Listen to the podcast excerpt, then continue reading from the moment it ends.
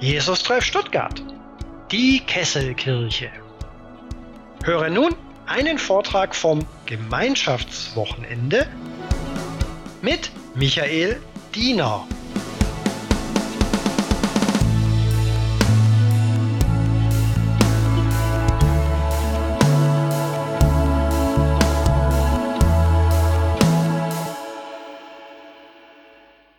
Ja, ihr Lieben, ihr habt gemerkt, dass mit der Internetverbindung ist noch nicht so ganz stabil, wie das Daniel vorher vorhergesagt hatte. Daniel, was macht man mit falschen Propheten? Aber ihr habt einen entscheidenden Teil gesehen, den ich euch einfach zeigen wollte. Ähm, ich bin ja durch die Mitarbeit im Rat eng mit Heinrich Bedford Strom verbunden. Und ich finde es toll, dass er seit Beginn der Corona-Zeit jeden Morgen ein solches Video, zwei, zweieinhalb Minuten, als Ermutigung schickt ähm, und das von vielen gesehen wird. Und heute Morgen fand ich es so spannend, dass das sozusagen genau die Frage trifft, der wir uns auch widmen wollen. Und auch wenn ihr jetzt nicht das Ganze gesehen habt, das eine oder andere kann ich gleich nochmal aufgreifen und sozusagen damit auch noch einmal verstärken. Ich will euch aber noch mal mit hineinnehmen, welchen Weg wir seit gestern Morgen gegangen sind. Das, was vielleicht so als Aneinanderreihung äh, von irgendwelchen Themen aussieht, äh, hat doch einen tiefen Sinn. Ähm, wir haben gestern Morgen angefangen mit der Frage, wie können wir als Individuen, als Christen glaubwürdig unseren Glauben leben in dieser Zeit. Wir haben gesprochen über leidenschaftlich Glauben, über engagiert Leben, über innovativ gestalten. Wir haben uns gestern Nachmittag dieses wirklich schwierige Thema miteinander vorgenommen. Das Kreuz mit dem Kreuz. Wie gehen wir um mit dem Leiden der Welt? Was hat unser Glaube dazu zu sagen? Und eine Hauptabsicht dabei war, neben allen Antwortversuchen auch deutlich zu machen, dass Glauben heißt, nicht wissen, nicht alles sehen, aber so viel haben an Gegenwart und Begleitung Gottes, dass wir auch die Ungewissheit aushalten können und dass das trotzdem ein Weg sein kann, auf dem in aller Anfechtung und in aller Not auch wirklich Segen liegt. Wir haben gestern Abend dann den Blick geweitet und haben gesagt, wie sieht das aus, wenn eine Gemeinde scharf, wenn sie, wenn sie, wenn sie spitz, wenn sie scharf bleibt, wenn sie,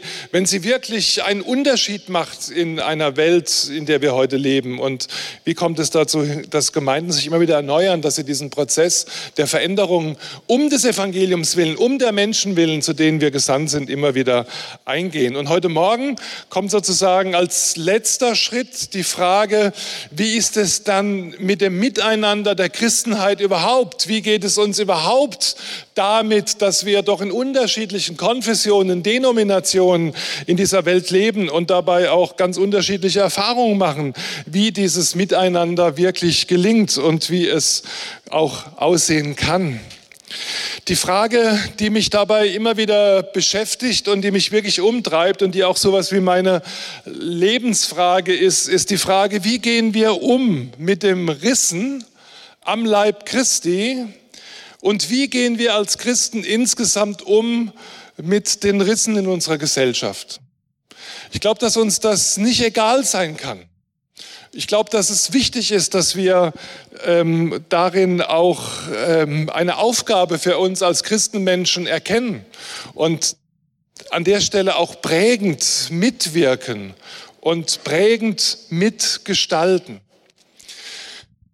Es, und das habe ich gestern schon erwähnt, gibt ein zentrales biblisches Wort im hohen priesterlichen Gebet Jesu in Johannes 17, das ich uns noch einmal vorlesen möchte. Jesus betet da zu seinem himmlischen Vater, spricht mit seinem Vater und sagt, ich bitte aber nicht allein für Sie, also für die jetzt versammelten, präsenten Jünger, sondern auch für die, die durch ihr Wort an mich glauben werden, damit sie alle eins seien.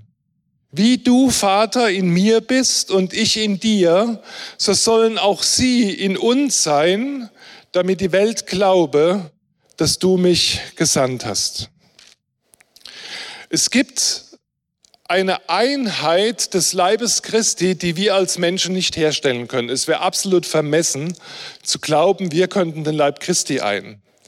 Ähm, wir wissen, dass der Apostel Paulus sehr oft das Leibbild gebraucht und damit immer wieder sagt, äh, das gehört dazu, ob du es jetzt für sinnvoll hältst oder nicht. Der Fuß kann nicht zur Hand sagen, was braucht's denn eine Hand? Hauptsache, der Fuß ist da. Äh, der Mund kann nicht zu den Ohren sagen, völlig unnötig, außer man muss gerade mal Corona-Masken aufsetzen. Ähm, braucht man nicht. Ähm, sondern der Leib ist Leib dadurch, dass der Schöpfer des Leibes ihn zusammengefügt hat. Die weltweite Kirche Jesu Christi die weltweite Gemeinde Gottes aus allen Generationen und allen Zeiten ist eins, weil Gott sie zusammenfügt. Wir tun das nicht. Das ist mein unglaublich großer Trost, dass es sozusagen nicht unsere Aufgabe ist, die Einheit herzustellen. Das macht ganz allein Gott.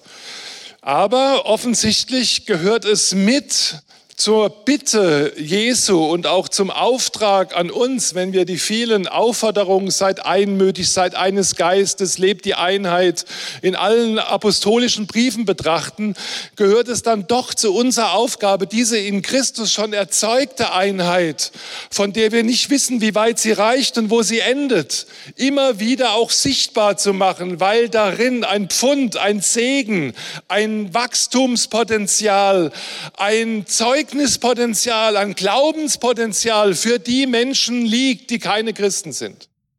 Es ist nicht egal, wie Christenmenschen miteinander umgehen, wie sie mit übereinander reden und wie sie sozusagen ja drauf sind als Christen. Und ich weiß nicht, ob der Jesus, als er dieses Gebet gesprochen hat, sich das vorgestellt hat, dass nach einer amerikanischen Schätzung, ich weiß nie, wie die Leute auf sowas kommen, aber ich traue mich, die Zahl hier mal zu nennen, es weltweit heute 32.000 christliche Konfessionen und Denominationen gibt. 32.000 Gruppen, die sich unterscheiden.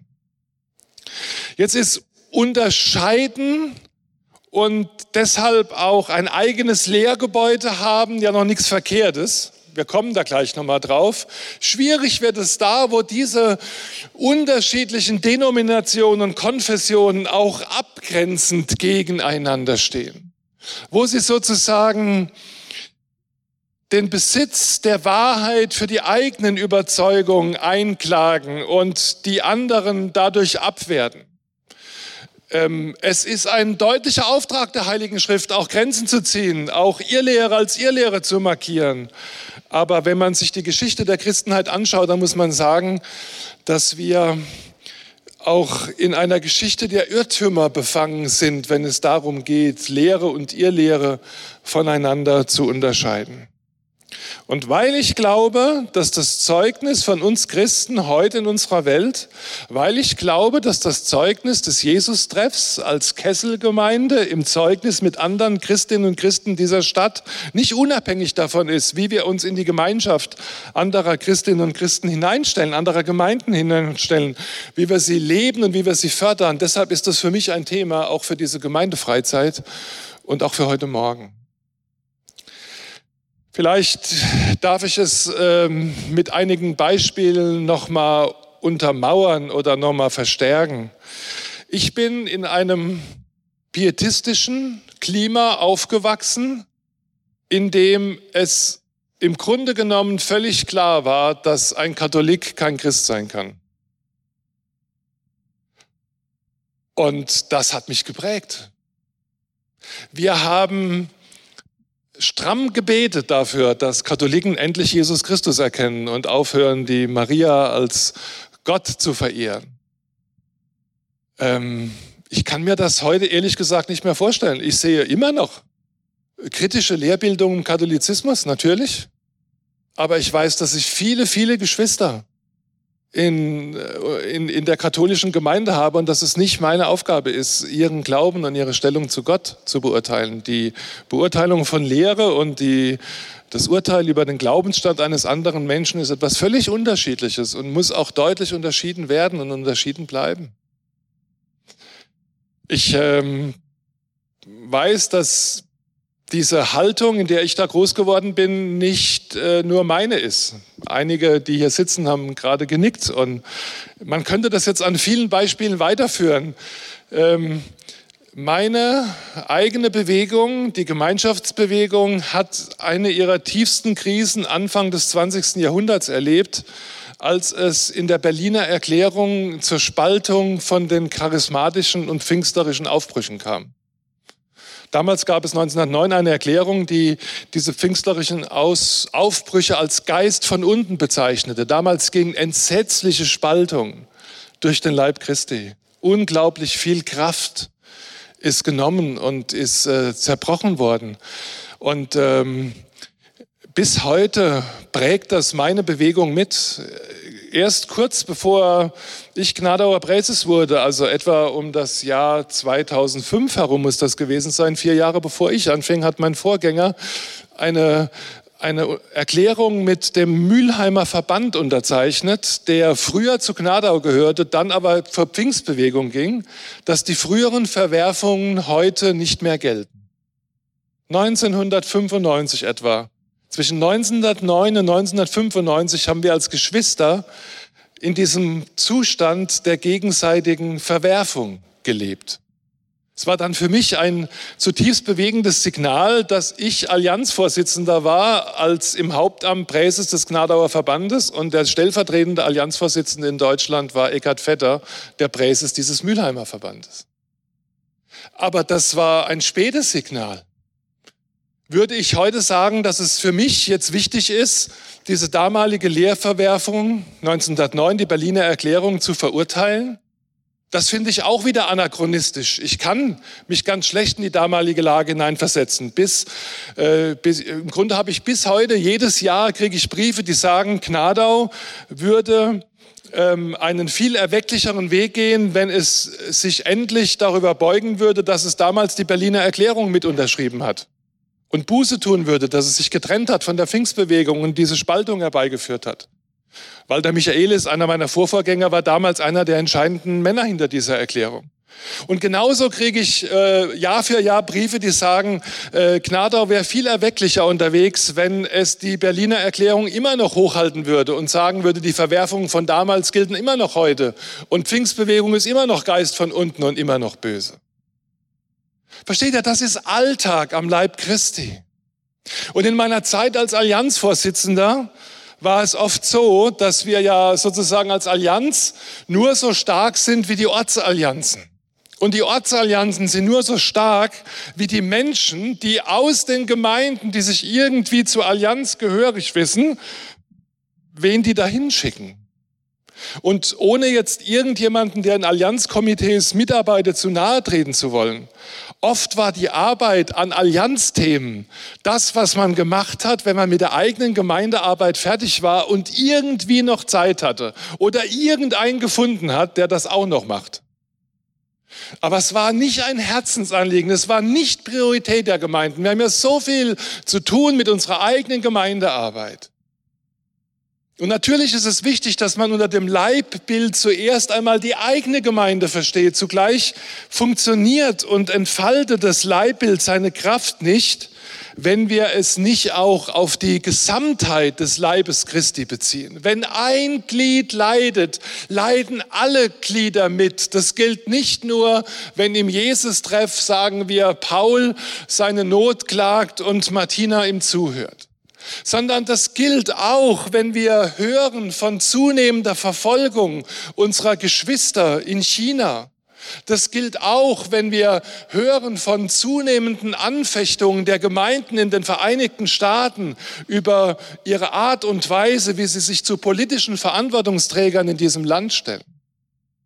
Und das ist mir sehr wichtig, dass wir, äh, versteht ihr, diese Frage nicht einfach so jetzt äh, auf dem Sessel betrachten, kurz nach dem Frühstück heute Morgen uns überlegen, was man noch alles nett machen könnte, sondern es liegt ein geistliches Pfund darin, wie wir als Christenmenschen übereinander reden, denken und wie wir miteinander unterwegs sind oder wir es, wir es eben auch nicht sind. Und wenn wir uns fragen, woher kommt es denn zu diesen oftmals auch gravierenden Verwerfungen, woher kommt es denn, dass wir uns so schwer tun mit dem Miteinander, dann wird deutlich, dass unsere jeweilige Christuserkenntnis uns trennt, anstatt uns zu vereinen.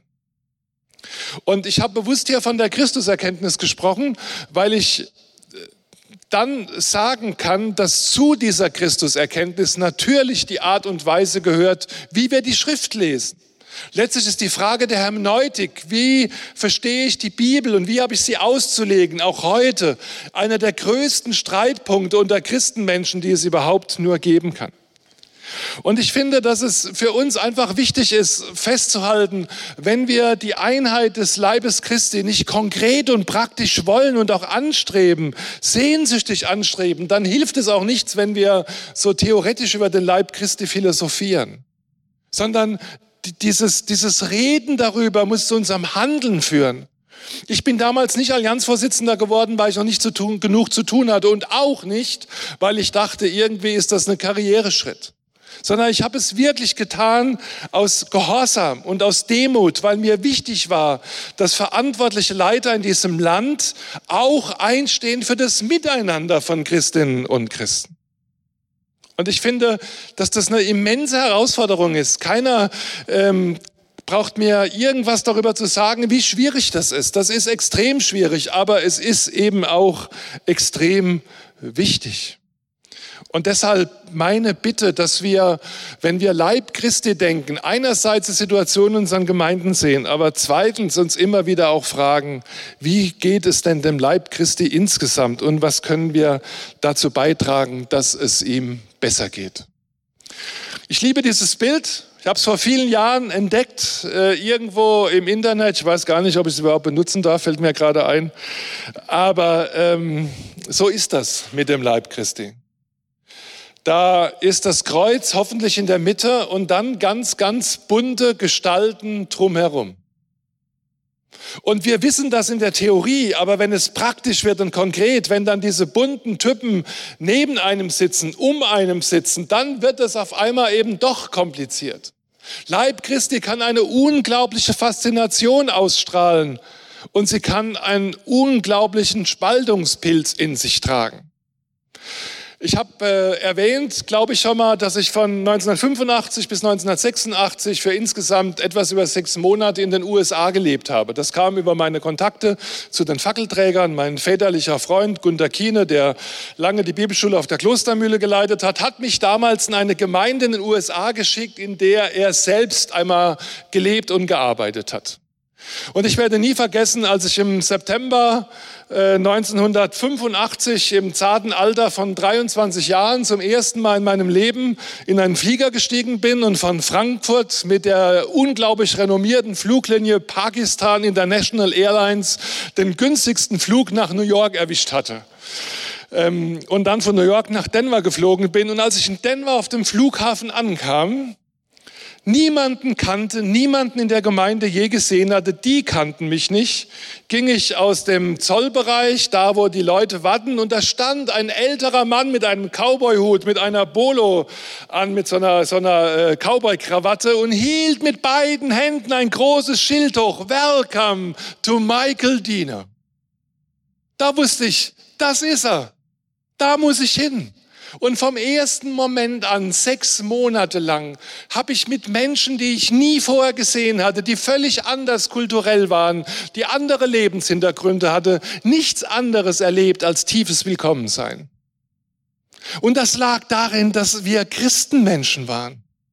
Das hatte der tiefsten Grund darin, dass wir einem Herrn gehören und dass wir miteinander verbunden sind. Ich habe die Kraft dessen gespürt, was passieren kann über Kulturen und Grenzen hinweg, wenn Christus uns wirklich eint und wenn wir das Werk Christi im anderen genauso wertschätzen wie das Werk Christi in dir. Und oft ist die Gefahr so groß, dass wenn irgendjemand etwas denkt oder vertritt oder sagt, was wir nicht vertreten, wir sagen, naja, an der Stelle hat der Herr Jesus aber nicht wirklich an dir gearbeitet, sonst würdest du es ja genauso sehen wie ich. Und das wird spannend für unser Miteinander. Wenn wir vielleicht verstehen lernen, dass diese Unterschiedlichkeit, in der Jesus Christus uns in vielen Fragen führt, nicht Teil des Problems, sondern vielleicht sogar Teil der Lösung ist. Denn das Spannende ist ja, ob wir ähm, die Unterschiede als Problem empfinden oder ob wir die Unterschiede als Bedrohung oder Bereicherung für unser eigenes Glaubensleben empfinden können.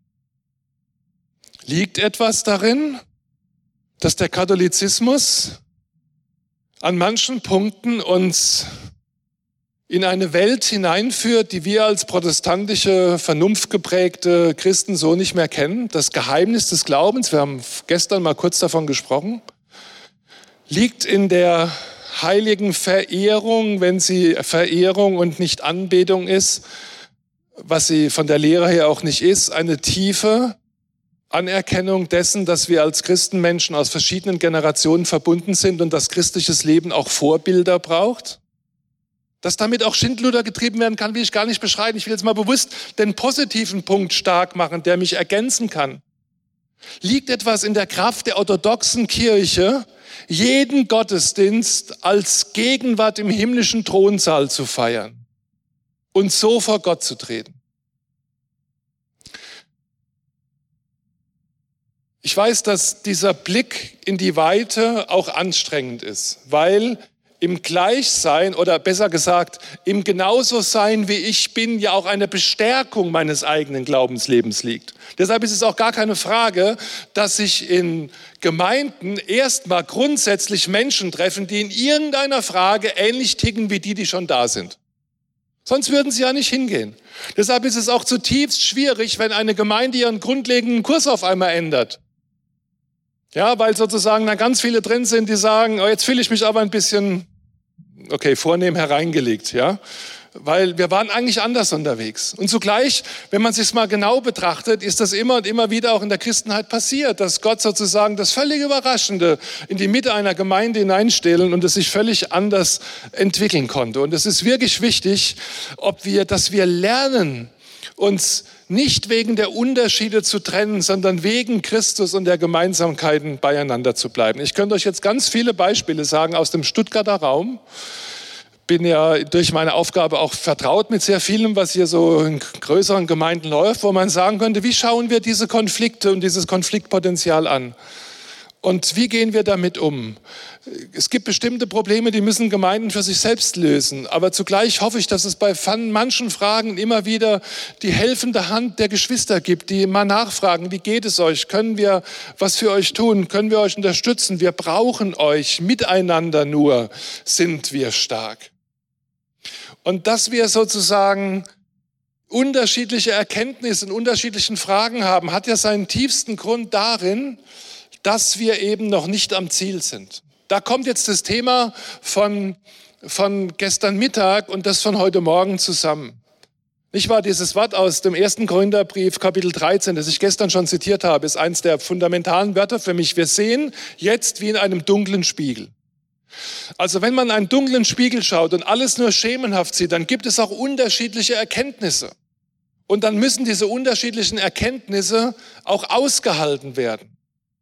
Ich äh, finde es so spannend, dass man nur in das erste Jahrhundert der Christenheit gehen muss, also sozusagen in die Zeit, die wir nicht mehr in der Heiligen Schrift abgebildet finden, sondern die Zeit danach, also nach 150 bis 250. Und wir erleben zwei Theologen, die die frühe Kirche geprägt haben, die unterschiedlicher nicht sein könnten. Schaut euch auf der einen Seite Tertullian an und auf der anderen Seite Origenes. Tertullian, der von Anfang an auf das Kontrastmodell gesetzt hat zur Welt und zur damaligen Zeit, auf eine rigorose Ethik und äh, deutlich und sehr zentral ausgemalt hat, wie denn die Verdammnis eine ewige und bleibende für alle Menschen ist, die nicht an Christus glauben. Und dann schaut euch Origenes an, der jede seiner Ausführungen immer wieder auch mit biblischen Worten begründet hat und der zugleich versucht hat, an die Gnosis, die damals auch eine schwierige sektiererische Bewegung war, zugleich anzuknüpfen, an Puls der Zeit zu sein und da zu sagen, wie Christsein heute funktioniert. Und ich weiß, seit damals im Jahr 150, 200, 210 bis heute hat sich nichts geändert am Leib Christi. Wir haben dieselben Gruppen noch. Diejenigen mit der rigoristischen Ethik und mit der Abgrenzung und diejenigen mit dem Versuch, es aufzugreifen, es zu assimilieren, es umzuwandeln. Das hat sich nicht geändert. Ihr könnt jede Zeit und jede christliche Phase oder Epoche nehmen und ihr findet es immer und immer wieder. Wenn ich das mal weiß, dann bin ich an dem Punkt, wo ich anfangen kann, darüber nachzudenken, ob das, wie mein Christsein gewachsen ist, ein Beitrag zur Herrlichkeit des Reiches Gottes ist, aber nicht das erste und wahrlich auch nicht das letzte Wort. Deshalb ist für mich so wichtig, dass wir festhalten, Christus gehört nicht uns, sondern wir gehören zu Christus. Das ist ein großer Unterschied. Ja, ähm, ich bin manchmal etwas, ähm, etwas ähm, entsetzt, wenn, wenn wir sozusagen Christus für uns vereinnahmen. Wenn wir eben gesungen haben, du bist höher, größer. Mensch, wie kann, wenn das wahr ist, dass Gott höher und größer ist, wir sozusagen ihn in unsere Schublade, in unsere kleine Welt hineinpressen? Wo bleibt dieser Rest, der nicht erkennbar und nicht verrechenbar ist? Ich habe euch dieses Bild hier gezeigt, weil es mir im Laufe des Lebens immer wichtiger geworden ist. Ich habe erst vor ein, zwei Jahren eine Sprache für das gefunden, was ich eigentlich sagen möchte. Ich habe jahrelang für diese Sprache gesucht und jetzt habe ich sie für mich gefunden. Es gibt dieses wunderbare Wort, ähm, wo es im Kolosserbrief heißt, in Christus liegen verborgen alle Schätze der Weisheit und der Erkenntnis. Alle Schätze der Weisheit und der Erkenntnis liegen in Christus. Und nach meiner Erfahrung ist es so, dass durch die Kirchengeschichte Menschen zu diesem Christus kommen, sich vom Verborgensein nicht schrecken lassen, ihn suchen, ihn finden und dann, wenn sie zu diesem Schatz kommen, tief graben und nehmen, was sie nur können und das dann nehmen und wegtragen und das wird die Grundlage ihrer Gemeinde. Mein ein Schatz. Fatal wird es dann, wenn, ups, fatal wird es dann, wenn ich der Überzeugung bin, das, was ich da in Händen halte, wäre alles. Wenn ich wirklich der Meinung bin, ich hätte den ganzen Schatz geplündert, alles, was ich in Händen habe, ist die Fülle in Christus und sonst gibt es nichts. Nach meinem Dafürhalten sind in der Schatztruhe viele Stücke drin, die, die sind ganz oft da, die sind auch in jedem, der da rausgreift, dabei. Das ist nicht alles beliebig und unterschiedlich, aber es gibt eben unterschiedliche kleine oder Juwelen, die uns insgesamt hinweisen auf die Herrlichkeit dieses Christus. Und so fatal und furchtbar, wenn ich, weil ich meinen Schatz in Händen halte, den Schatz der anderen nicht mehr anerkennen möchte. Und ich weiß, dass nachher, wenn es einigermaßen normal läuft, sofort die Frage kommt, wird, ist denn alles Schatz? No, ist nicht alles Schatz. Aber erstmal ist es wichtig, dass wir das Fremde und das Andersartige, dass mir jemand im Namen Jesu als Teil seines Schatzes präsentiert, nicht diskreditieren und nicht diskriminieren, sondern auf uns wirken lassen und schauen, was Gott uns darin geschenkt hat oder was Gott uns darin schenken möchte die unsere Christusbeute ist nicht der ganze Schatz. Und ich finde, die Geschichte der Irrtümer am Leib Christi sollte uns echt demütig machen. Ja? Also wir stehen doch heute irgendwo daneben und fragen uns, wie konnte das eigentlich sein, dass durch die gesamte Botschaft des Neuen Testamentes sich keine wirkliche Distanzierung von der Sklaverei findet? Wie kann das eigentlich sein? Jetzt gibt es Leute, die sagen, äh, in der Bibel ist alles drin, was wir brauchen. Wir müssen das im Grunde nur wiederholen. Da würde ich sagen, spätestens bei der Frage der Sklaverei äh, ist das nicht zu Ende gedacht. Das Ende und die, die, die, die, die Falschheit der Sklaverei wird deutlich, wenn ich die biblische Botschaft insgesamt betrachte. Sie hat was zu tun mit der Wertschätzung des Einzelnen als Geschöpf Gottes, als befreiter, erlöster Gottes. Aber es zeichnet sich in der biblischen Botschaft zwar ein anderer Umgang im Philemonbrief mit Sklaven ab, aber kein Ende davon. Das heißt, die Bibel ist auch in der Form, wie sie uns heute gegeben ist, in ihrer Zeit entstanden, in ihrer Zeit geschrieben. Gott, der die Zeit geschaffen hat, überspringt sie nicht. Und es ist wichtig, dass wir das in unserer Auslegung mit aufnehmen und betrachten und auch ernst nehmen. Wie konnte es passieren, dass sich nun wirklich, und ich will das nur kurz betonen, weil es oft genug strapaziert wird, Menschen im Namen des Evangeliums dazu hergeben, andere mit Gewalt zum Glauben bekehren zu wollen? Das ist Teil unserer Christenheit. Wie, äh, unserer Geschichte, wie konnte es passieren, dass Christen in, im südlichen Afrika sich hinter die Lehre der Apartheid gestellt haben? Wie konnte es passieren, dass die evangelischen und katholischen Christen in diesem Land ihre älteren Geschwister, die Juden, verfolgt und der Verfolgung preisgegeben haben und selbst getaufte jüdischstämmige Menschen deren Gewalt und den Terror des Nationalsozialismus ausgeliefert haben? Wie konnte es passieren, dass die Christenheit 2000 Jahre gebraucht hat, um zu erkennen, dass ein tiefer Reichtum im gleichberechtigten Miteinander der Geschlechter liegt? Wie konnte das eigentlich sein? Und ist die biblische Botschaft darin wirklich das allerletzte Wort? In ihrer hierarchischen und in ihrer wirklich auch patriarchalen Struktur?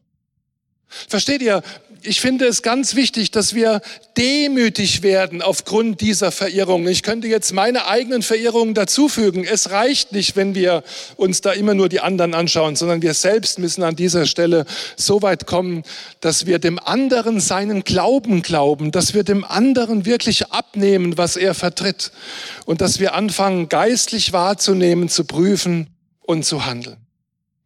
Ihr Lieben, ich möchte euch heute Morgen Mut machen, dass ihr die Vielgestalt des Reiches Gottes wirklich anschaut, dass ihr nicht wie die Esel auf diesem Foto zu eurem jeweils eigenen Schatz und zu eurer eigenen Futterkrippe rennt. Das dürft ihr gerne weiter tun, aber dass ihr auch wertschätzt, was Gott uns im anderen gegeben hat. Und ich möchte euch so einige Begriffe zurufen, in dem im Hintergrund durchaus ihr auch schon anfangen könnt zu spielen, die in meinen Augen, also Musik zu machen, nicht zu spielen, äh, die in meinen Augen etwas ausdrücken von der, von der wunderbaren Kraft, die im Glauben liegt, im Umgang mit Menschen, die eine andere Glaubenserkenntnis haben und die einen anderen Weg geführt wurden, die aus einer anderen Kultur und vielleicht aus einer anderen Zeit kommen.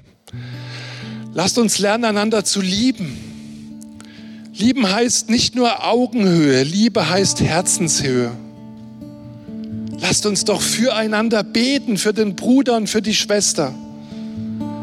Lasst uns lernen, einander zu hören, wirklich zu hören und zu respektieren. Wenigstens sollte die Liebe uns zur Toleranz führen. Es gibt das Wort von der Ambiguitätstoleranz, dass ich Widersprüchliches festhalten kann, um des Hören gemeinsam willen. Vielleicht gelingt es uns sogar zu verbinden und einander zu akzeptieren. Wo es nötig ist, ja, lasst uns sachlich streiten. Unbedingt. Und dabei immer wieder den Blick zu Christus heben.